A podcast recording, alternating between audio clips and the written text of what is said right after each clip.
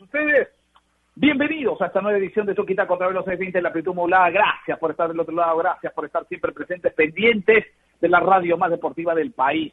Comenzamos a esta hora del día, nueve en punto en todo el territorio nacional. Comenzamos una nueva edición, comenzamos una nueva semana aquí en Toque y Taco para hablar de todo lo que ha venido sucediendo en los últimos días con respecto al fútbol local y también al fútbol internacional. Hoy tenemos que empezar, y quiero yo hacerlo de manera personal, saludando a un guerrero de la vida como es, ¿ah? o como son, porque han superado esta difícil situación dos personas que yo considero muchísimo. A uno lo conozco recién de estos tiempos y a otro lo conozco ya de larga data. Yo quiero darle un saludo y la bienvenida nuevamente con nosotros porque está en el control master, ¿no es cierto? Héctor Paico y Quispe, nuestro control master hoy, así que le damos la bienvenida Héctor a seguir cuidándonos y gracias por estar nuevamente con nosotros. Gracias, gracias porque eres un guerrero. Ah, y te lo digo de corazón, Héctor, este programa dedicado a ti Gracias por estar del otro lado, gracias por estar siempre pendiente de nosotros. Y también a Anderson López que estuvo ah, haciendo el trabajo excepcional durante estos días que eh, te tuviste que ausentar. Un abrazo para ti, Héctor Paico, y también para Edward Alba, que más adelante lo voy a saludar porque también es un guerrero de la vida. Ah, es un guerrero de la vida, nuestro gran amigo Edward Alba. Comenzamos esta semana con ese optimismo, a pesar de que las cosas no andan bien, a pesar de que las cosas no están de la mejor manera, ¿no es cierto? Pero confiamos y, creemos que eso va a ir cambiando poco a poco. Es cierto, vivimos tiempos difíciles, tiempos complicados, pero no hay que bajar la guardia, no hay que bajar los ánimos, hay que estar siempre con la mente positiva en que todo esto va a cambiar. Y así será, encomendándonos a nuestro Padre Celestial, a, Dios, a nuestra Santísima Virgen, y todo saldrá bien, siempre con la distancia, siempre con el lavado de manos, con la doble mascarilla, con el protector facial, es decir, cuidándonos siempre, cuidándonos siempre. Algunos tienen ya la posibilidad de estar vacunados, hay que seguir cuidándose. No la vacuna no significa libre albedrío. La vacuna significa que hay que seguir cuidándonos hasta que toda la población esté prácticamente vacunada. Que todavía estamos lentos, pero, pero con fe, con fe. Comenzamos porque eh, hay noticias con respecto a Alianza, hay noticias con respecto a los equipos de la Liga 1 Movistar, el Liga, Liga Movistar. Liga 1 Betson y también sobre todo con los peruanos a nivel internacional porque hay buenas noticias con respecto a ello. Voy a darle la bienvenida, como siempre, como siempre es un gusto tenerla con nosotros. Empieza la semana con esta, con, con, esta, con estas ganas de poder eh, llegar a ustedes. Nair Aliado, simplemente Alita, ¿cómo está? Buenos días, un abrazo para usted, Alita. ¿Qué tal, Martín? ¿Cómo estás? Buenos días. El saludo también para Eduardo y para todas las personas que nos acompañan desde el inicio de semana. Espero que se encuentren muy bien. Sí, tú lo decías, eh, hay muchas noticias sobre peruanos en el extranjero, eh, desde DT hasta jugadores seleccionables que, habitualmente están en la nómina de la que están marcando goles, así que lo hablamos más adelante.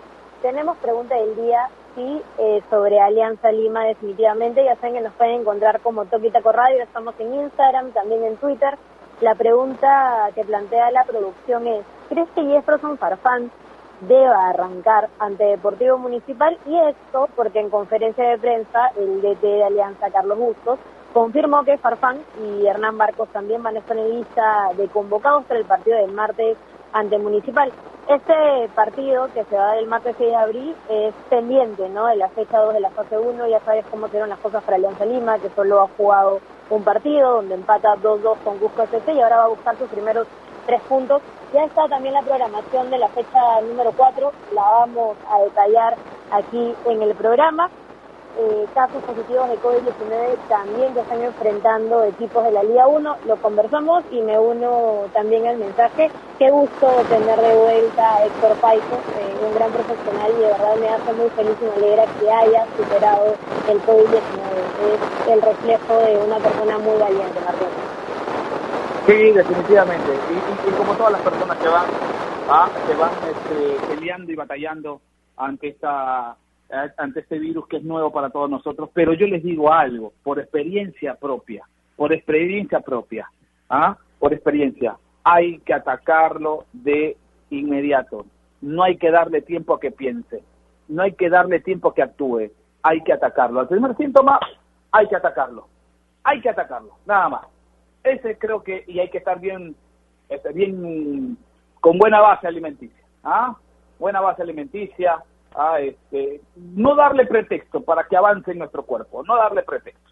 Edward Alba, ¿cómo está, maestro? Buenos días, un abrazo para usted, guerrero de la vida, Edward Alba, ¿cómo está? ¿Qué tal? ¿Cómo estás? ¿Qué tal, eh, ¿qué tal Martín? Ayer, ¿cómo le va? Un fuerte abrazo. Eh, aquí esperando una semana que es importante para el país, ¿no? Importante este, esta semana para el país y mucho más aún con todo lo que hemos vivido, con todo lo que estamos pasando. Creo que se hace aún eh, mucho más, ¿no? Que, que, la gente tenga esta semana para, para pensar, para para poder evaluar bien la decisión que tenga que hacer el momento de votar. Creo que es una, una semana importantísima para el país en donde tenemos que, eh, digamos, absorber un poco todo lo malo del pasado y, creo ya hoy por hoy esperar no, no equivocarnos como tantas veces, ¿no? Eh, eh, elegir bien, el tener un voto consciente, qué sé yo, creo que es un momento importante para nuestro país en una situación en la que, ya lo han dicho ustedes, es, bastante complicada, ¿no? En cuanto al tema del fútbol, novedades, se puede jugar Farfán, puede, eh, el caso de Manucci es complicado porque lo tuvieron que suspender entrenamientos por el tema de los positivos, aunque había la posibilidad que entre hoy y mañana regresen, porque hicieron pruebas ayer y aparentemente habrían salido mejor. Lo que pasa es que este virus es muy complicado, ¿no? Y en esta situación hay muchos falsos positivos, muchos falsos negativos, en realidad es, es, es un tema muy muy nuevo ahora y, y está causando estragos también dentro de lo que es el fútbol, en este caso el fútbol peruano. Ah, y otra más que con la que yo quería cerrar, eh, de verdad desde aquí un fuerte abrazo y toda la fuerza del mundo para Julio Rivera, el Coyote. Este, ha pasado por momentos muy difíciles, está superando una, una enfermedad bastante complicada, ya está saliendo felizmente y desde aquí le deseamos lo mejor, por supuesto, y pronta recuperación al Coyote. Correcto, el Coyote sí que también está a camino al Congreso, ¿no? Porque está también en, plena campaña. Le traigo un abrazo para, para Julio, el Coyote eh, Rivera. Así que un abrazo para él ¿ah? y para todos aquellos que están pasando por un momento difícil, complicado, ¿ah? que seamos ¿ah? los que nos escuchan, que seamos este, nosotros ese, esa islita de distracción, porque esa es la idea, esa es la idea. Bueno, vamos a empezar porque vamos a empezar porque se, se, se, levantaron y, y, ya empezaron a especular que si va a jugar, que si no, que, que si va a ser titular, que si va a ser una pieza de recambio se hablan tantas cosas, es que eso es lo que genera un personaje del fútbol ¿ah? vigente aún como Jefferson Farfán. Y Nair decía, al igual que Hernán Barcos, estarán en la lista de eh, convocados para el partido de mañana frente a Deportivo Municipal. Partido que usted lo va a escuchar a través de la radio más deportiva del país, como es Ovación Un Mundo en Sintonía. Pero yo empiezo el debate, yo empiezo a, eh, eh, a el diálogo. ¿quién tiene hoy más probabilidades de jugar? ¿Hernán Barcos o Jefferson Farfán? Yo voy contigo primero, Edward, para que tú me, pintes la cancha con respecto a esta posibilidad. ¿Quién tiene mayor probabilidad de jugar? ¿Hernán Barcos o Jefferson Farfán? Porque ya lo hemos visto a Barcos. Ha, jugado poquísimos minutos frente a Cusco FC. ha marcado un gol, es cierto, de pelota parada, como es un penal, que no ha tenido los movimientos que lo hemos que nos ha acostumbrado Hernán Barcos, dando en el EDU, en Gremio, en Crucero, ¿ah? e, en diferentes partes. Eh, pero a Jefferson Farfán, por ejemplo, hemos visto algunos partidos que tiene una movilidad sensacional. Por eso yo le pregunto, Edward, y le pregunto a la mesa, porque también está están ahí, y también ustedes que están en sus casas, ¿quién tiene hoy mayor probabilidad de, de jugar eh, en Alianza? ¿Jefferson Farfán o Hernán Barcos, por ejemplo? Edward. Bueno, yo creo que de, acuerdo a lo que vimos en el partido anterior, es Barcos, ¿no? El que ya estuvo en el banco, ya tuvo minutos, digamos que en, cuestión de ponerse en forma le lleva ahí una ligera ventaja a, Jefferson, que recordemos desde la Copa América del 2019 creo, eh, jugó, no, no completó ni siquiera dos partidos. Eh, lo de Barcos tampoco ha sido muy, muy, muy activo durante la temporada anterior, pero pero al menos llega mejor, no no llega producto de una, o, no llega con el proceso de recuperación de una lesión tan complicada como si llega Jefferson, ¿no? Entonces, bajo esos pergaminos, no puede decir que Barcos por ahí tiene la primera opción de poder arrancar. Además, hay que ver un tema, el tema de la posición, ¿no? Ayer creo que Busto señalaba muy bien que que más allá de estar en lista tenía mucha opción de jugar o de entrar Jefferson, y que ahí recién iban a ver la posición en la que iban a poner. Yo creo que en algún momento pueden hasta jugar juntos, dependiendo del rival, del momento del partido, pero me parece que hoy por hoy quien tiene más opción de arrancar, al menos si vale el término así, es, es, es, Barcos, ¿no? Por, por lo que llega un poquito, un par de pasitos más adelante que, que Jefferson en el tema de ponerse en forma. ¿Y, y, Nair Aliaga lo pondría de arranque a Jefferson Farfán?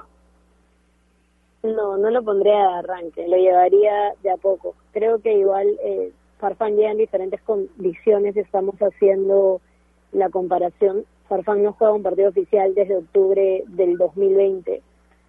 Eh, entonces, la, la, situación está complicada, además que llega de un problema en la rodilla que lo tuvo fuera de las canchas por muchísimo tiempo. Es cierto que ya está apto, eh, ya, ya ha seguido todas las indicaciones para poder estar al 100%, para volver pero seguramente su debut va a ser en los últimos 20 o 15 minutos. Es lo que yo imagino y, es lo que pienso que hará el entrenador. Igual todos sabemos que Farfán es el fichaje estrella, ¿no? Y luego esta ansiedad seguramente que tuvo el hincha de Alianza de ver volver a su equipo en la Liga 1, ahora queda esta, la de ver a Jefferson Farfán vistiendo su camiseta y pisando la cancha. Sí, Sí, yo, yo creo, yo creo también y voy por ese lado, ¿no? Hoy, hoy por hoy eh, vamos a ir viendo poco a poco a Jefferson Farfán. No creo que Bustos se arriesgue. Bueno, es la decisión del técnico al final, ¿no? La, la, decisión del técnico, Edward. Pero creo que lo, lo, lo, lo más lógico dentro de lo que, de lo que, de lo poco que conocemos del fútbol, ¿no es cierto? Si, si, si es que hay algo de lógica en el fútbol, ¿no? Pero dentro de lo que es normal, lo que es este cronológico, Jefferson Farfán tendría que ir poco a poco ganando minutos, no no no desde el arranque, pero como digo, al final la decisión la tiene Bustos. Sí, pero yo creo que va a ir de a poco, o sea, no no creo que, que en realidad rápidamente lo vaya a soltar como titular, recordemos recordemos un poquito más allá de, no estar en forma como algunos podrían decir porque Jefferson creo que está entrenando ya de manera normal, pero él viene tiene un par de operaciones complicadas, ¿no? Entonces, este es muy diferente el ritmo de entrenamiento a, ingresar a un partido oficial, eh, más allá del, tipo de partido que sea, el tema, las sensaciones, este, eh, la parte neural, que vale un término que también juega a veces dentro de lo que es un proceso de recuperación. Así que yo creo que lo más normal sería que, que Jefferson vaya de a pocos, ¿no? Para que pueda, digamos, encontrar tal vez no el mejor nivel, porque hay que ser claros, creo que Jefferson no vamos a tener al Jefferson del eliminatorio del Mundial, por ejemplo, más. Me parece que en ese sentido está va a ser complicado por por la edad, por las recuperaciones y por todo lo que ya sabemos tiene, pero me parece que al menos encontrar el, el 50% de su rendimiento habitual eh, le va a alcanzar para poder destacar, digamos, en el torneo local y todavía seguir la selección, ¿no? Pero creo que está claro que va a ir de a poco, ¿no? Eso eso sí no no no cabe duda, si no no creo que Bustos piensen ponerlo de arranque titular más que nada porque tampoco creo que hay una urgencia en ese aspecto, ¿no? Lo de Alianza, el partido anterior contra Cusco, más allá del empate, deja claro que no es un equipo que viene muy retrasado en cuanto a, rendimiento o a funcionamiento, ¿no? Han trabajado antes, antes, hasta antes de ese partido 20 días, me parece, atrás, pero el equipo mostró cosas, entonces me parece que no hay una urgencia como para poder apelar al carácter individual de algún jugador para sacarte los puntos adelante. Sí, y, y, y ahora también el rival el rival de turno puede ser eh, puede ser un aguafiesta, ¿no? Porque eh, yo creo, y, antes de ir con Nair, eh, contigo, sigo contigo, Eduard, yo creo que los equipos que, que tienen, digamos, la necesidad, como hoy la tiene el cuadro que dirige Franco Navarro, se tornan, se tornan los más complicados la necesidad a veces, y más aún en un torneo corto, como esta fase 1 de la Liga 1 Betson, eh, va a ser de que Municipal no salga a especular, ¿no es cierto? Y, con ese rodaje que no ha tenido, eh, digamos, el objetivo, no, no han conseguido en ese rodaje, dos, tres partiditos que han tenido, más los de práctica, ¿no es cierto? Contando todos, ese rodaje que ha tenido Municipal, va a ser de que mañana salgan, digamos, no, no, con, no con el estandarte favorito, pero sí con, con ese recorrido que Alianza no tiene, por ejemplo. y puede aguardarle un poco la fiesta a Deportivo Municipal o, o, no, este Eduardo. Lo que pasa es que el torneo en realidad, más allá de haber demostrado ya actuaciones eh, un poco por debajo del nivel seguramente, hablando en este caso de Muni, que, que ha sido un poco el equipo este, que queda en deuda, pero me parece que por los planteles que tienen es un torneo que en realidad va a estar parejo en algún momento, ¿no? Este Muni va a tener la oportunidad seguro de mostrar en algún momento también que no se trata de un equipo que va a pelear necesariamente abajo, ¿no?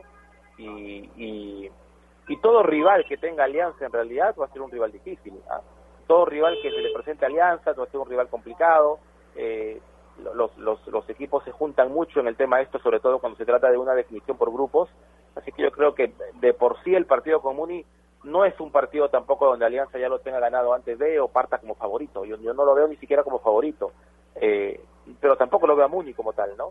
Me parece que es todavía, estamos hablando del tercer partido de Muni, el, el, el, segundo partido de Alianza, entonces muy difícil hablar un poco de, de, sensaciones en cuanto a rendimientos. Me parece que por ahí Muni puede demostrar un poco más luego de lo que ya pasó, aparte que tiene urgencia, bien lo dices, y Alianza, después de ver en un partido 90 minutos, te queda la sensación que no es un equipo que esté empezando de cero, que sea un equipo que, que, le falte muchísimo para llegar a su nivel o que va a ser complicado, ¿no? Me parece que ambos ambos tienen algo que mostrar todavía y, en este partido, siendo un torneo tan corto, perder un punto o perder tres puntos es, es muy complicado. Yo creo que va a ser un partido parejo en ese aspecto y, y con, con necesidades más que de sumar, de encontrar el nivel óptimo, creo, de ir en busca del nivel. Recordemos, te insisto, es tercer partido de Muni, segundo Alianza, así que vamos a ver, ¿no? Sí, y, y, usted cree que, Nair, que, que, Municipal puede aguarle un poco la fiesta por el regreso de Jefferson Farfán al fútbol nacional? Eh, yo creo que Muni no ha tenido un buen inicio. Pierde en su debut la Liga 1 Betson 2021 1-0 ante Sport Huancayo y el que ve el partido se da cuenta el marcador pudo ser mucho más abultado. Sin embargo, lo pierde. Eh, luego, eh, bueno, pierde también por algo mucho más grande 4-0 ante la Universidad de César y ahora Muni está obligado a sumar de a tres, ¿no? Eh, y, y, ese y eso podría esa necesidad podría complicar a Alianza Lima que recién viene con un partido encima empatando dos de Cusco FC y Muni con un poco más de ritmo y con y con más partidos oficiales creo que creo que eso podría ser el punto a favor, eh, los partidos que tiene encima y la necesidad de sumar de a tres. Eh, pero de todas formas todo podría pasar, ¿no?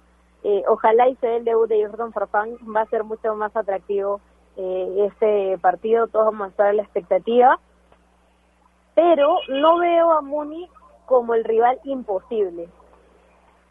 Creo que el, el partido está para cualquiera de los dos por cómo vienen. Sí, sí, yo creo que, y, coincido con ustedes en, en, cuanto a esta situación de que Muni hoy por lo por lo que ha mostrado, ¿no? Y a pesar de que tiene necesidad, porque sigo considerando que en un torneo corto ah, eh, todos estos puntos van a pasar factura en algún momento, los que no los que no consigas van a, te van a pasar facturas sin lugar a dudas. Ah, a pesar de la necesidad que eso hace que, que los equipos se repotencien, no ha mostrado una buena una buena performance el cuadro de, Franco Navarro. Si bien es cierto, tiene gente muy interesante, ¿no? Tiene gente de muy buen pie, gente que, que adelante te liquida y que atrás te da seguridad, ¿no? no nadie va a discutir lo de Melián, nadie va a discutir lo de Ovelar, lo del medio campo con, con Archimbó y otros, y otros elementos que, que, que eh, se han sumado para este Deportivo Municipal en, este, en esta temporada 2021, pero no ha encontrado, pues, ese equilibrio que nos hace pensar de que el equipo en cualquier momento levanta, ¿no? Eh, eso también creo que, y coincido con ustedes, de que más allá de la necesidad, pues Municipal no ha encontrado eh, eh, esa, esa, esa, esa condición de buen trato o de colectividad que, se, que es necesaria para poder decir que este equipo en cualquier momento despierta.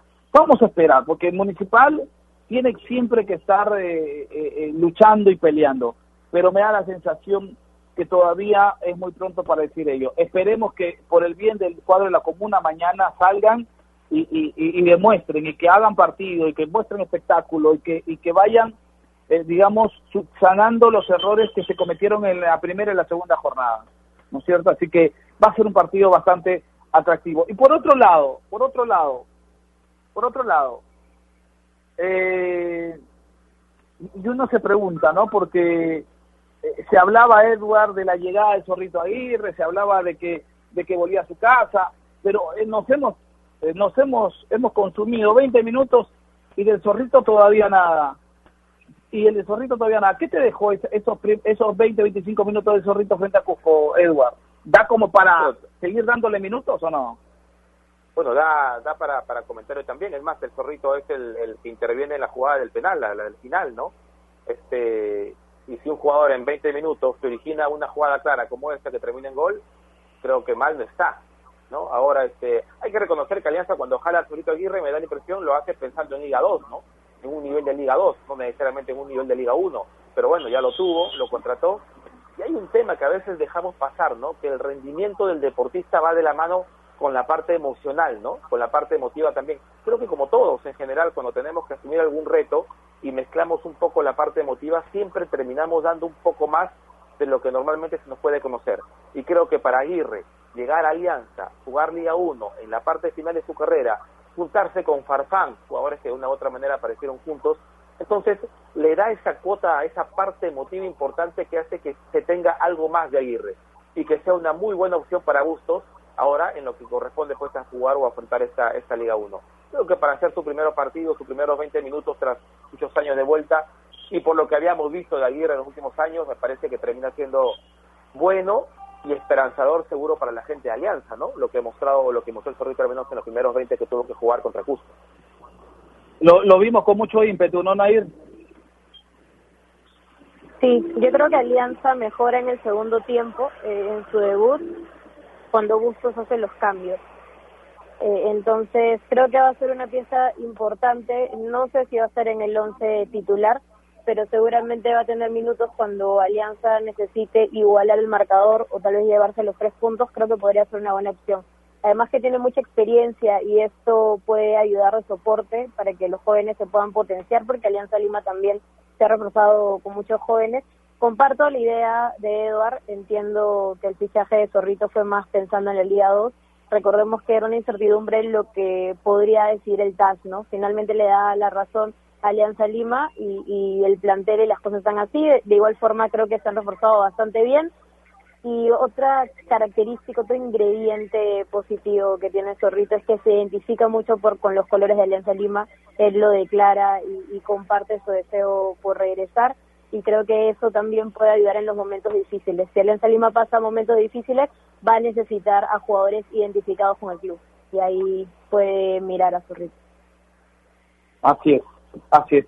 Y, y, bueno, eso es con respecto al partido de Alianza que mañana va a partir de las 3 y 30, Nair. Sí, acá tenemos eh, el horario del partido de Alianza Lima ante Deportivo Municipal, es mañana 6 de abril a las tres y media de la tarde en el estadio Alberto Gallardo. Recordemos, porque hay algunos que, que entran en conflicto, es el partido pendiente por la fecha 2 ante Deportivo Municipal. Partido pendiente por la, por la jornada 2 de la Liga 1, Betson en su fase 1, así que mañana a 3 y 30 en el Alberto Gallardo, Alianza Lima frente a Deportivo Municipal y usted lo va a ver a través de la radio más deportiva del país como es Ovación Un Mundo en sintonía. ¡Arriba Perú! Usted está atento siempre, Héctor Paico. Usted está atento siempre, Héctor Paico. Ah, vino, vino con todas las pilas recargadas. Eh, yo quiero, yo quiero hablar antes de irnos porque vamos a ir a la pausa en un ratito más, pero vamos a regresar seguro con los peruanos en el exterior. Esta buena racha de Juan Máximo Reynoso, ¿no es cierto? Lo de Holanda que está, eh, está, está, vamos a estar atentos en estas últimas jornadas ¿no es cierto? Porque lo de Holanda también genera mucha expectativa, eh, si bien es cierto está en zona de descenso hoy el Emen, pero viene en una racha importante, ¿no es cierto? Eh, tiene cuatro puntos, eh, digamos, de diferencia con el que le sigue, con el que está en zona de repechaje, que es un equipo que hace cinco fechas que no gana, ¿no es cierto? El de las 3B, el de las 3B, eh, ese equipo no hace hace cinco fechas que no gana, ha perdido todos sus últimos cinco encuentros y, y, el, y, el, y Emen que viene con una racha importante de los cinco partidos últimos, ha empatado tres, ha ganado dos y una buena performance de eh, nuestros compatriotas que son habituales titulares como, como Miguel Araujo y Sergio Peña.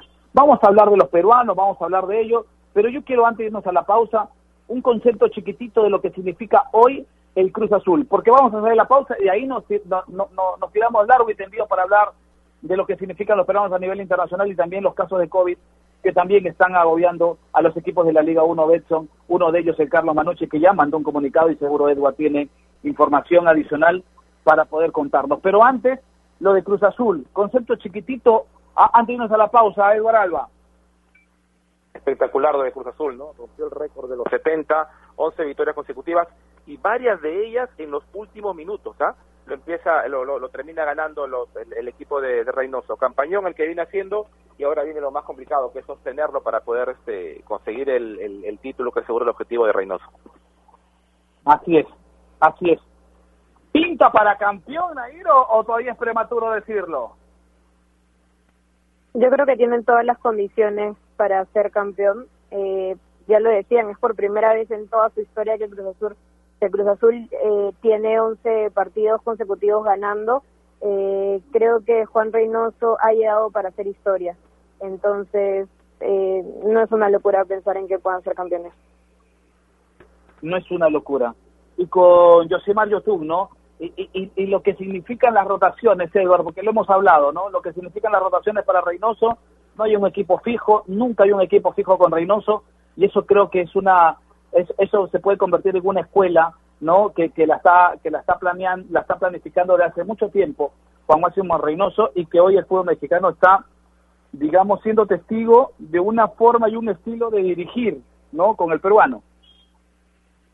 Sí, bueno, es el sello de Reynoso, ¿no? El tema de las rotaciones, el tema de contar con un plantel a veces con nombres no tan eh, eh, exorbitantes en algún momento, pero que los hace funcionar muy bien con equipo, ¿no? Hay un trabajo ahí mental muy interesante también que ha hecho o que hace Reynoso y en su momento lo, lo, conversábamos con Daniel Ferreira, lo conversábamos, me con jugadores como como como los Quina, que, lo han tenido como técnico, ¿no? Me parece que, en ese sentido el, el sello de este equipo va teniendo, digamos, el nombre de Juan Reynoso por cómo lo gana, por el tema de rotaciones, por cómo maneja los partidos, por cómo maneja el tema individual, me parece que en ese sentido ha, encontrado otra vez Reynoso el lugar donde es feliz, ¿no? Con el equipo que quiere y sin ningún tema de presión por ahora, al menos en cuanto al estilo que es por ahí, por donde a veces algunos lo machacaba más allá de ganar. Sí, y lo, más importante es que cuando lo escuchamos declarar, cuando lo escuchamos eh, pronunciar, siempre con los pies sobre la tierra, y siempre, y siempre pensando de que esto todavía está en proceso, nunca creyéndose nada. Y eso es importante, en la vida hay que, hay que ir así, en, la vida hay que manejarse de esa forma, siempre pensando de que siempre hay un momento o hay un día o el día siguiente para mejorar, siempre. Así que vamos a hacer una pausa, vamos a hacer una pausa. No, ustedes se quedan, muchachos, yo tengo que ir eh, trasladándome hacia, hacia el canal, así que les mando un abrazo, vamos a hacer la primera pausa, no sin antes recordarles que si piensan comprar un televisor Smart con AOC siempre, pero siempre es posible, con AOC siempre es posible, así que venimos para hablar no solamente de los programas en el exterior, sino también esta complicada situación de equipos como Manucci, como Melgar, como San Martín, que hoy están pensando parar, bueno, Manucci ya dijo que va a, va a parar por un tema de precaución, hay, hay, tiene infectados por COVID, y vamos a hablar de esta situación después de la pausa. Regresamos. AOC, la marca que te trae un producto de calidad al precio correcto, color, definición y tecnología. Todo lo que buscas está en un televisor AOC, con garantía y servicio técnico a nivel nacional. Con AOC es posible el voto obligatorio la mejor opción? ¿La inmigración ha aumentado la delincuencia? ¿Tenemos al Congreso más impopular? A veces la cantidad de información que recibimos deja más dudas que otra cosa. Nosotros nos dedicamos a resolverlas. Entérate de más en enterarse.com.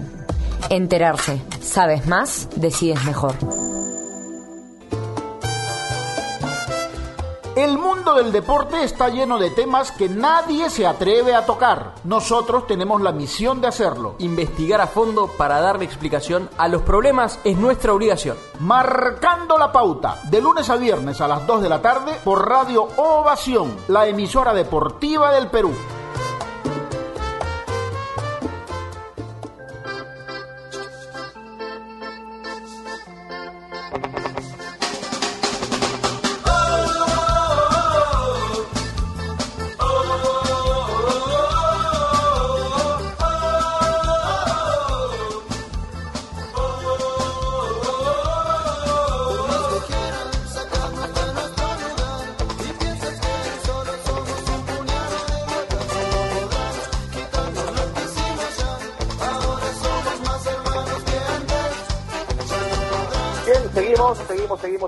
Toquitaco, seguimos, seguimos junto a Nair. Eh, bueno, Martín tuvo que dejarnos por el por el tema del, del canal. Dime, Nair. Sí, antes que se vaya Martín, eh, bueno, ya lo hizo, pero, pero estaba intentando que me pase para no olvidarlo nada más. el equipo de Juan Reynoso, Cruz Azul, está solo a un partido de igualar la mejor marca del fútbol mexicano en toda la historia, eh, que le pertenece a León con 12 victorias consecutivas y a Necaxa también con 12 victorias consecutivas. Así que yo creo que está encaminado ¿ah? y que no solo podría igualar, sino también superar esta marca en toda la historia del fútbol mexicano. Sí, es verdad, ¿no? Eh, la, marca que ha roto, o que ha, que ha roto, digamos, el equipo Reynoso es la marca que tenía como equipo el Cruz Azul, ¿no? De la década de los 70, creo, en cuanto a, a, victorias consecutivas. Claro, la, la es que institucional. vale, vale, vale, claro, vale aclarar la historia del fútbol mexicano. Ahora, sería bueno revisar los datos a ver qué equipo tiene la marca eh, mundial, ¿no? ¿Qué, equipo en el mundo? Creo que la tengo, la había leído hace poco. A ver. Hay, que la buscarla, y, la comento. ¿Cómo, cómo, cómo? No, te entendí. Me, si me das unos minutos, la encuentro. Ah, claro, claro. Dale, dale, igual, igual. Sería bonito ver, ¿no? ¿Cuál, equipo es el que tiene la mayor cantidad de, de victorias consecutivas, ¿no? Por ejemplo, en el Perú creo que Cristal va por una racha, pero no de victorias consecutivas, sino de cantidad de partidos sin perder. Parece que tiene más de 20 partidos sin perder Cristal en lo que va hasta ahora. Y, y también, bueno, este, no es de victorias consecutivas, ojo, pero sí de, de partidos sin perder. Pero eso de victorias consecutivas en una temporada sería espectacular tener ese ese datito para ver qué tan lejos está el equipo de, de Reynoso de poder conseguir esta esta marca, ¿no? Ahora, conversábamos con Reynoso en una conferencia hace unas semanas y, y, es un tipo al que uno hasta lo escucha más maduro en cuanto al trato con los medios, ¿no? No es un tipo de que, que se molesta ante una pregunta, que ya no quiere hablar, que, que se esconde, eh, o que lo ves, repito, a veces molesto o incómodo cuando algún medio le hace alguna, alguna indicación. Lo vi muy, muy suelto, muy tranquilo, muy maduro en cuanto a lo que quiere.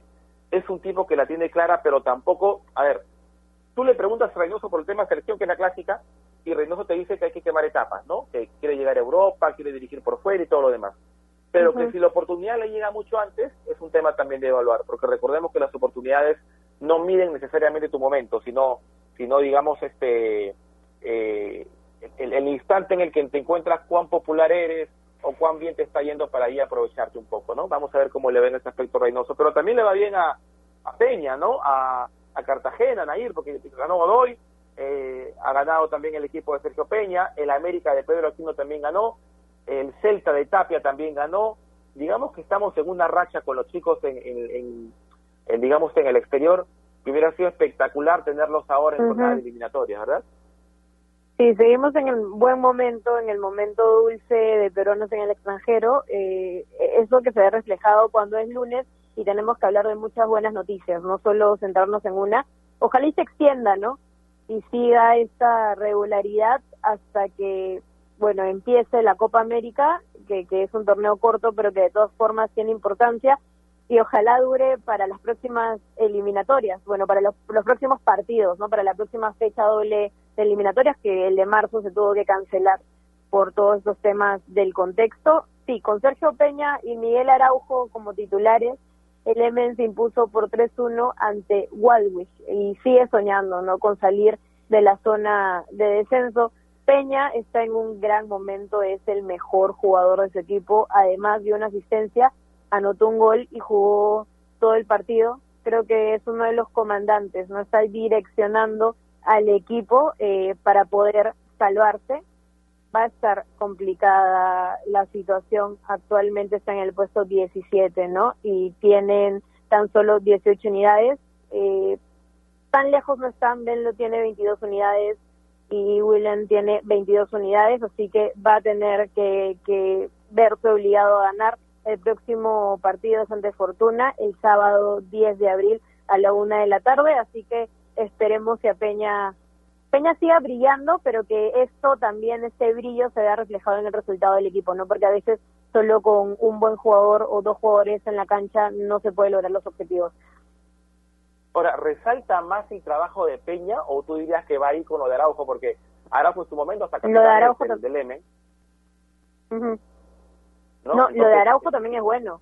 Solo que ahora estamos hablando de Peña porque anota y asiste, ¿no? Pero Araujo también ha anotado goles, también destaca y, creo que, que los dos peruanos están brillando en, en ese equipo. Estoy viendo las estadísticas, Araujo esta temporada tiene cuatro goles y es la mejor cuota goleadora en toda su carrera. Entonces, sí, sin olvidarnos de Araujo, solo que le, ahí le centré muchísima más importancia este partido a Peña por lo que hizo, no por, por la importancia, porque fue el mejor en la cancha, porque tuvo una asistencia y un gol también. Claro, lo, lo que pasa es que te, decía esto porque es importante que resalten los peruanos en rendimiento parejo, porque más allá de lo que pueda pasar con Emen, lo que uno quiere es que en la próxima temporada ya escalen a un equipo más importante, ¿no? A un equipo con otro tipo de aspiraciones y que les permita, obviamente, a nivel de rendimiento poder mejorar, encontrar su regularidad y, servirle más, más allá de lo personal a la selección. Lo de, lo de Tapia, por ejemplo, ¿no? Tapia se vio obligado un poco a dejar Holanda e ir a un equipo que uno diría, bueno, era de mitad de tabla o peleaba de descenso como el Celta, pero que le iba a dar la oportunidad de jugar y de mostrarse arriba. Creo que en ese aspecto lo del Emen o de utilizar al Emen para ello pasa bien por, por Araujo y por y por Peña, a quienes esperamos la próxima temporada no los tengamos jugando ya en este equipo, ¿no? Es un poco claro que, lo de lo de Araujo leímos que ya era casi un hecho y esperemos que lo de Tate también, ¿no? Sí, estoy totalmente de acuerdo con lo que dices. Es bueno que los dos puedan estar en un buen momento, que tengan esta regularidad, porque finalmente si a Lemen no se le dan las cosas, esperemos que sí, pero pero todo podría pasar. Ellos podrían dar el salto a un equipo que luche otras cosas. No es bueno que estén en Europa, pero es mejor que esté en un equipo que esté mucho más cómodo en la tabla, que esté luchando, que esté participando en torneos internacionales, ¿no? Sería lo más adecuado porque también ayuda a que los jugadores se puedan potenciar y lleguen a un mejor nivel. ¿Sigue siendo lo de Tapia la mejor expresión de los peruanos en el extranjero? No sé si la mejor, pero eh, porque creo que actualmente hay más competencia, ¿no?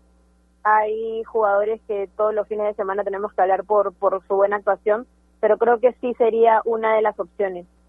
Eh, le ganan al Alavés eh, 3-1 de visita, esto es bueno, fue una buena actuación de Tapia, dejando buenos comentarios, vinculándolo también, hasta ahora lo hacen en equipos mucho más grandes, es la novena victoria en la Liga de España, eh, creo que Tapia se ha ido y, podría considerarlo porque también está en una de las mejores ligas del mundo, ¿no? Eh, tal vez no, yo, yo tengo otro top, tengo a la Premier League por encima, pero la Liga Española no es para menos, también por todos los rivales y todos los jugadores eh, con los que te enfrentas.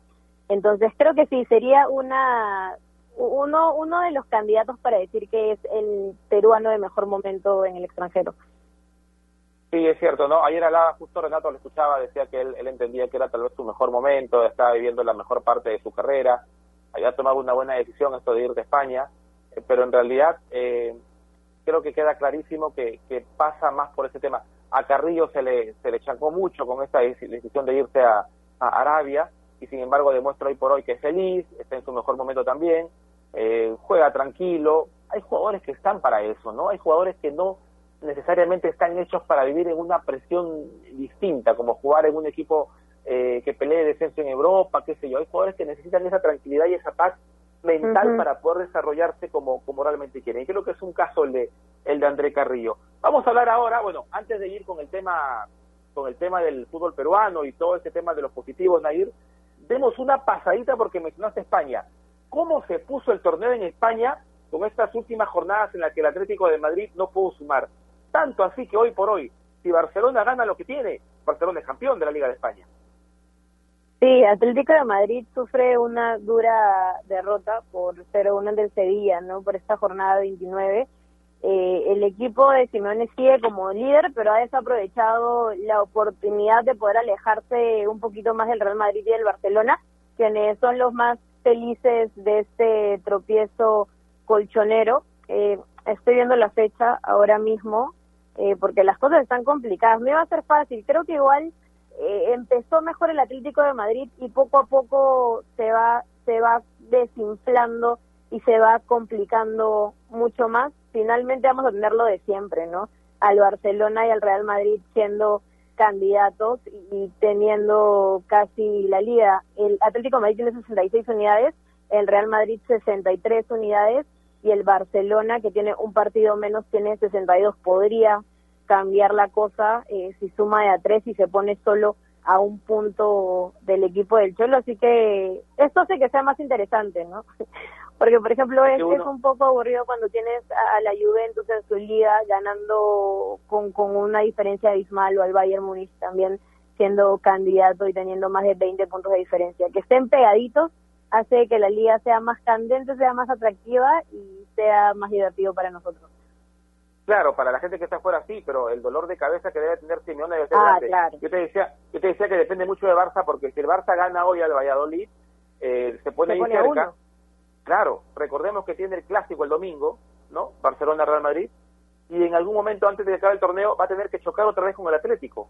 Entonces va a depender mucho de sí mismo para poder ser campeón en una temporada que, que empezó mal el Barça y que hoy por hoy, más allá de que gane partidos, sume puntos, no te deja satisfecho, ¿no? O sea, el, sello que quedó en su momento de, de, Guardiola en este Barcelona hace que por más que hoy esté peleando la liga, dependa de sí mismo, no te deja una sensación de, ser un gran equipo. Es más, tú sigues pensando seguramente, cuando digo tú sigues pensando, me refiero a la gente en general, de que, que lo que es el Atlético de Mérida, a pesar de este mal momento, sigue siendo merecedor tal vez por el esfuerzo y por lo que hace Cholo Simeone con este equipo, ¿no? No te llena el Barcelona, o, o en tu caso es así, Nair. Eh, del todo no, no. Creo que no es ese Barcelona del 2017, eh, que me ha gustado bastante. Y así nos adentramos mucho más al pasado, eh, hablamos de, un Barcelona mucho más completo, pero pero sí, y es por muchos muchas cosas que pasaron, ¿no? Desde lo administrativo, eh, el cambio de los problemas en la interna con jugadores que se ve afectado. es más, lo que pasa en la Champions también con el Barcelona que, que no termina de, de agradar y que finalmente fue eliminado. Y lo mismo pasó con el Real Madrid, ¿no? Tampoco era el equipo regular que por ahí tiene piezas, que de Benzema que anota un doblete y te salva el partido, pero tampoco es un equipo que te llene los ojos y que te agrada al 100%, que puedas decir, ok, es uno de los mejores equipos del mundo, en caso cuando hablamos del Bayern, por ejemplo, ¿no? Y lo del Atlético de Madrid creo que sí empieza mejor, empieza mucho más regular, pero de todas formas ha dejado escapar muchos puntos y esto termina complicándolo y, y tampoco es el equipo que yo diga juega 10 de 10. Creo que los tres eh, ¿no? están, no, ¿no? son completos al 100%. Sí, te, te, decía, se le han caído jugadores al Cholo también en estas fechas, ¿no? Este tema de los, de los positivos, de lesiones también, termina dejando en claro, y lo decimos siempre en cualquier torneo, que a veces los que salen campeón son los que manejan un mejor plantel, ¿no? Más que tener un buen equipo en su momento, es tener un buen plantel, ¿no? Para que en situaciones en estas como la que te caes, digamos, tengas con qué solventar y con qué al menos dar cara, ¿no? Sí, creo que siempre cuando tienes un plantel más amplio, es, te va mejor. Porque ahora que, estamos viendo en el caso de lesiones, que es lo de siempre, pero actualmente por el tema de COVID, de positivos y, y de eso de que también es la mano del ET de poder ver y tener visión de qué jugadores se podrían funcionar. Así que creo que los que tengan mejor plantel, uno donde cuando las cosas estén difíciles puedas mirar la cancha y te puedan rendir, eh, son los que la pasan mejor. ¿Tú crees que Barcelona sea el campeón con todo esto que está pasando? Sí, yo yo creo que el Atlético de Madrid no va a ser campeón, porque cuando las cosas están difíciles, ah. lo hizo también en torneos internacionales, eh, decepciona, y con todo respeto lo digo. Eh, creo que el Atlético de Madrid eh, no me convence en el momento complicado, cuando está obligado a ganar, cuando faltan pocas fechas o cuando es un torneo de eliminación. Así que por ese detalle y por la historia que respalda al Real Madrid y al Barcelona, por más que no estén jugando eh, al 100%, eh, creo que ahí están los campeones de la liga. Yo descarto al Atlético de Madrid no sé, ahora falta falta ver cómo le va al Real con Liverpool, pero yo creo que si el Real queda fuera de competencia con Liverpool va a tener más eh, más opciones para centrarse en la liga, porque hemos visto los últimos partidos del equipo de Zidane que es verdad por ahí ha ganado a los equipos que tienes que ganar en tu la tabla, le ha costado muchísimo, pero ha tenido que emplear otro tipo de jugadores porque tiene que pensar en Champions, ¿no? No pensar en Champions hace que te dediques a un, a un solo torneo y obviamente eh, tires todas tus balas allá. Yo no sé, pero creo que lo que tiene que quedar claro es que... dime. Sí, sí, dale, dale, después. No, lo, que me queda claro, decía, es que sea quien sea el campeón en España, eh, ha perdido muchísimo nivel esta liga, ¿no? En, ese aspecto. O sea, ha dejado de ser la liga, y lo decías bien tú, en la que mejor expresión futbolística uno podía ver. Creo que en ese aspecto está clarísimo. Un Barcelona que no te llena los ojos, un Real Madrid que gatea para ganar, para obtener resultados, un Atlético de Madrid que en su momento fue líder porque los demás no estaban bien y hoy por hoy que tiene que demostrar tener un buen plantel no lo tiene, entonces te queda la sensación que quien pueda ser el campeón no te termina por llenar los ojos. Y eso hace que el torneo no sea tan bueno como en otras circunstancias lo ha sido, ¿no? Sí, es una liga importante, pero ya no es la de mejor nivel en todo el mundo. Ahora imagínate cuando, si pasa y si Messi se va a la Liga Española, también va a perder valor e interés eh, por, en los ojos de, todo el mundo, ¿no? De todas formas, faltan ocho fechas. Hoy termina la fecha 30, lo decía, Juan Barcelona ante el Valladolid a las 2 de la tarde. De ganar se pone solo un punto del Atlético de Madrid y hace que eso sea más interesante para los que no somos hinchas y disfrutamos del fútbol. Y luego faltarían ocho partidos más. Yo creo que con 24 puntos cualquier cosa podría pasar. Sí, se pone atractivo en ese aspecto, al menos en lo que corresponde a la, a la lucha. Antes de, terminar, y un tema que habíamos dejado para el final, esto de la liga local, ¿no? El comunicado de Manucci el día de ayer, que sorprendió a muchos con el tema esto de, haber eh, suspendido los entrenamientos por la cantidad de contagios, y, y hace que pensar realmente que el momento en el que estamos, qué tanto puede obligar a muchos equipos a esto, ¿no? Manucci ayer lo dio a conocer la U en su momento, pero tengo la sensación, y por lo que más o menos conocemos, no son los únicos equipos que han pasado por este problema, ¿no? Esto de tener varios jugadores positivos, que no puedas identificar de dónde salen los positivos, mejor dicho, y que hace que suspenda los entrenamientos. Y recordemos que Manucci tiene Copa Sudamericana el jueves. Sí, eh, Manucci lanza un comunicado sobre los casos positivos de, de coronavirus, ya lo decías, el club indicó que va a tener sus entrenamientos, pero señaló que va a jugar los partidos que tiene programados no tengo el número exacto de casos positivos ni cuántos son futbolistas, pero es un tema que preocupa y, que ya se ve eh, que se vuelve a repetir, no solo con el cuadro trujillano, sino con, con equipos también que conforman nuestra liga. Me parece que es un inicio de que algo no está funcionando, ¿no? O que tal vez los jugadores no se están tomando en serio esta responsabilidad y, y es este tipo de empatía que deben tener también por sus compañeros. Ahora lo que me preocupa, Eduard, sinceramente, es lo que haya pasado en Semana Santa. Entiendo que muchos equipos entrenaron hasta el sábado, pero luego tuvieron libre el domingo y vamos a ver también el nivel de responsabilidad del plantel, de los jugadores, si se quedaron en casa o se juntaron con más personas y luego eso se va a ver reflejado en las pruebas previo a los partidos de la fecha 4.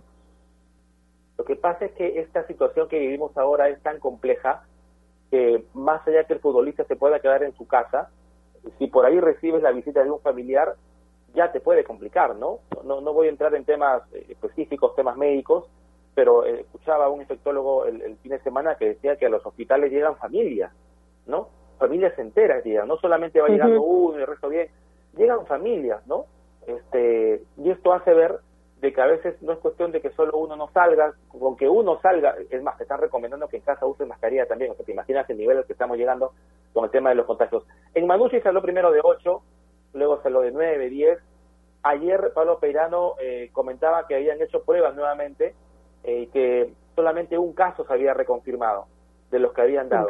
Pero como hay este problema, Nair, de las pruebas que te dan los falsos negativos, entonces, hoy me parece que iban a pasar otras pruebas, creo que las moleculares, las principales, para poder evaluar la situación de plantel. Recordemos que mañana Manucci debería de pasar las pruebas que son obligatorias por parte de Conmebol, porque tres días antes de los partidos por, por Sudamericano, por Libertadores, según el protocolo de Conmebol, tienen que pasar esas pruebas PCR para poder determinar que los convocados puedan estar y aplicar el tema de la burbuja. Vamos a ver, creo que esas pruebas son las que finalmente van a determinar con qué plantel va a poder afrontar Manucci la, sudamericana y seguramente mañana comenzar a entrenar nuevamente, ¿no? Sí, esperemos y, que todo se pueda, eh, no sé si normalizar, pero que haya tranquilidad dentro de todas las familias y todas las personas de Manucci. Mm, mm, siempre es una noticia negativa eh, ver y conocer que hay equipos que tienen casos positivos de coronavirus, más cuando es un virus eh, tan extraño que sigue evolucionando y que no llegamos a conocer exactamente, así que esperemos y todo pueda estar mejor.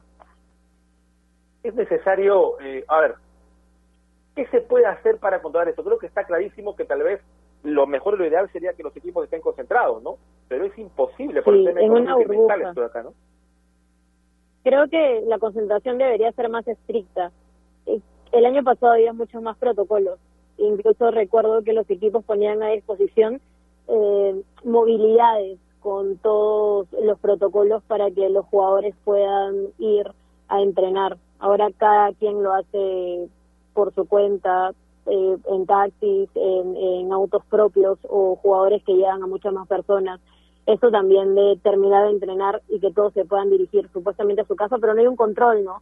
Algunos se van a comer, otros, eh, porque siempre pasa, se juntan con personas. Hemos visto a otros jugadores que celebran su cumpleaños con muchas más personas y al día siguiente se van a entrenar, eh, con muy poca responsabilidad, ¿no? Entonces creo que no se está haciendo seguimiento al 100% del protocolo y es por eso que estamos conociendo muchos casos positivos. Sí, en realidad es muy muy muy complicado esto. Ayer conversaba con, con el Eche Álvarez, ¿no? que milita bien cienciano. Eh, no existe persona que no haya pasado por esa experiencia, me decía, ¿no? También de, de haber sido positivo y de haber estado de haber estado este en la cuarentena o familiares, ¿no? Que lamentablemente también están pasando situación complicada y que hace que en el tema del futbolista te saque un poco. Es- Estoy leyendo un poco las redes, no sé si lo has visto, Nair. Marcio Valverde está eh, ahorita con el problema de, de su papá, parece que requiere balón de oxígeno y entonces son situaciones que en realidad, yo no sé, a- tal vez muchos puedan criticar lo que voy a decir, pero, o lo lanzo como pregunta o interrogante, ¿no? Tal vez no sea momento de parar al menos un par de semanas, reevaluar los protocolos y tratar de recomendar, no de cero, pero sí al menos con un, no sé, con, con un mayor protocolo, con un protocolo, perdón, de mayor seguridad, o, o ver los momentos, no sé, se me ocurre decir, Eh, creo que respondiendo a lo que dices, tenemos que ser conscientes de las prioridades, ¿no? Y actualmente la prioridad es salvaguardar la salud de todos. Si esto se descontrola y es necesario eh, hacer una pausa para poder cuidar a los demás, entonces es lo que se tendría que hacer. El fútbol creo que queda en, en segunda, eh, en segundo plano, ¿no? Ahora tenemos que cuidar a los futbolistas, a todas las personas que están envueltas eh, en la Liga 1 y, también a los familiares de estas, porque no solo se exponen los jugadores, no solo se exponen los entrenadores, las personas que recogen las pelotas, lo- los que los que están los que cuidan el estadio, sino también cuando llegan a casa, ¿no? Y, y estas personas, eh, los adultos mayores, los papás, los tíos, son los que se pueden ver mucho más afectados. Sí, es cierto, ¿no? Situación bastante complicada la que se está viviendo. Un, un abrazo en todo caso para toda la, gente que está pasando por este mal momento. A Marcio Valverde, la verdad que, que, que lo mejor, ojalá pueda recuperarse su, su señor padre. A los futbolistas que están pasando por esto, igual. Creo que Nair, tú, tú y yo hemos vivido muy de cerca esta situación también. Y, y más allá de, de- cómo se dé el tema mental, es, es importantísimo. De verdad. Eh, vamos, vamos cerrando. Te mando un fuerte abrazo. De verdad que un gustazo compartir contigo Toquitaco hoy, con Martín también, que tuvo que dejarnos temprano.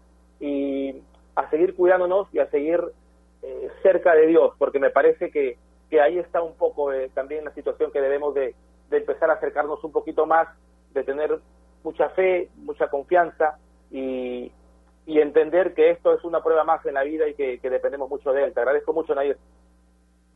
Te agradezco a ti, Eduard. Es siempre un gusto poder compartir el programa contigo, iniciar la semana haciendo programas juntos. Y sí, a toda la gente que tal vez la está pasando mal por culpa del coronavirus, eh, les mando mucha fortaleza, estén tranquilos y tengan mucha fe, que Dios nunca nos abandona. Les cuento nada más el caso de mi papá, que le mando un saludo. Él estaba eh, pasando un momento difícil por coronavirus, estaba internado y luego de dos semanas ya pudo regresar a casa. Así que eso es una gran noticia y, y es un reflejo de que no pierdan la fe, porque Dios nunca nos abandona. Les mando un abrazo a todos. Bien, un abrazo para todos en casita, a tener mucha fe, a cuidarse mucho y, y nada, esperar que realmente esto, esto pase una vez porque cada día pareciera nos, nos empieza a ganar esta batalla. Cuídense, con nosotros será otra oportunidad, que tengan un buen lunes. Chao.